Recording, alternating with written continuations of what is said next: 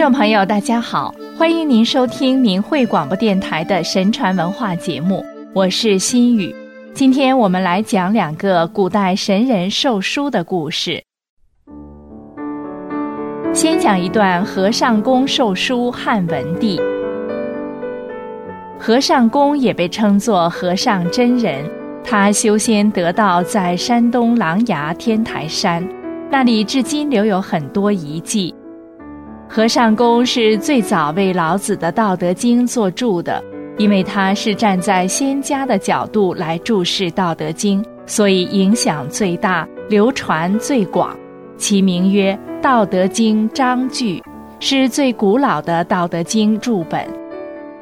当时汉文帝对老子的《道德经》推崇备至，不仅自己熟读，还要求王侯大臣们都要诵读。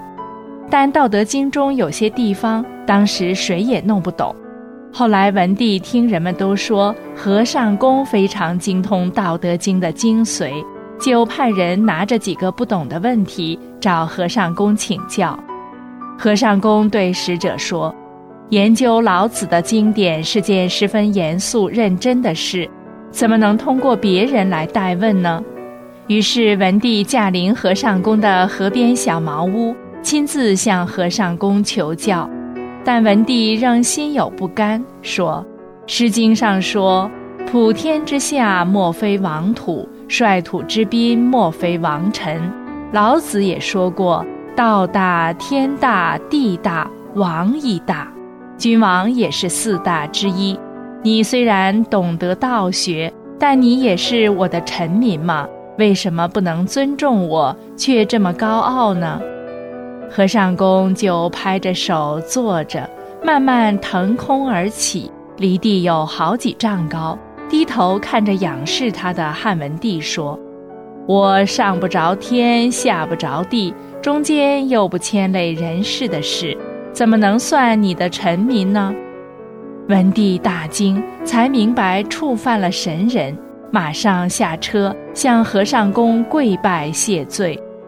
我实在是无德无才，承蒙祖上福荫，继承了帝业，但我才疏学浅，深忧难堪重任。虽然我忙于治理世事，可我一心向道。由于自己的无知愚昧，难以明了经书的真意，期望您能给予教诲。和尚公见文帝一片诚心。就把《道德经》章句两卷授予他，并对文帝说：“回去后好好研读这两卷书，《道德经》中的疑难问题就都解决了。这两卷著作我写了已经一千七百多年了，只传了三个人，算上你才四个人。切记万不可显示于他人。”文帝贵受经书。抬头再看时，只见云雾蒸腾，天地一片迷茫，和尚公已经不知去向了。文帝后来十分珍视那两卷书，精心钻研《道德经》，手不释卷。汉文帝开辟的文景之治，与和尚公的教诲有很大的关系。再来讲一个张良拜师的故事。张良是秦汉时期沛国人，童年时有一次，他要经过沂水桥到下邳，当时是风雪正猛的冬天，他遇见了一个身穿黄单衣、头系黑巾的老人。老人故意把自己的鞋扔到桥下，看着张良说：“你这个小家伙。”到桥下把我的鞋捡回来。张良没有丝毫的不愿意，跑到桥下把鞋拾上来递给老人。老人不接鞋，却伸着脚让张良给穿上。张良恭恭敬敬地把鞋给老人穿上了。老人笑笑说：“你这孩子可以做我的学生了。明天早上你还到这儿来，我将会教给你一些什么。”张良天不亮就赶到桥上，见老人已经坐在那里了。老人说：“你比我来的晚，今天不能教你。就这样让张良白跑了两次，第三次张良终于比老人先来到桥上。这次老人高兴了，送给张良一部书，并说：“你读通了这部书，就能给帝王当军师了。以后如果再找我，我是古城山下的黄石公。”张良回去后钻研那本书。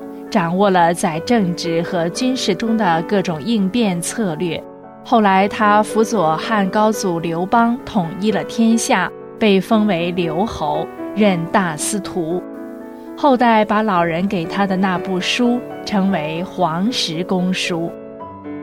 据《太平广记》记载，张良除了成为刘邦的重要谋士，还按照黄石公留下的书修炼。他没有远离浊世，而是边辅佐刘邦边修炼。张良没有被繁杂的尘世所迷惑，而是把遇见的事当作修炼的契机，从而升华自己。如此的悟性和智慧，终于成就了一位非同寻常的修炼者。张良成仙以后，做了天宫的童子。常跟随太上老君在天界遨游。在中华民族五千年的历史中，神人授书于有才德、有作为之士的势力还有很多。这些人在历史的发展进程中都起着至关重要的作用，所以上天安排并关注着人类历史的每一步。文帝喜欢研究老子的学说，又弄不通，于是上天派了和尚公下凡来传授，怕文帝不信，才以神迹示之，帮助他治理国家，惠及天下苍生。文帝虽为君王，也只是人的地位，人的智慧，在神明面前，只有恭敬虔诚，才能得到真经。黄石公授书张良，一者可以通过张良的辅佐，帮助刘邦开创汉室江山，让百姓得享太平；二来又使得张良得以修成了正果。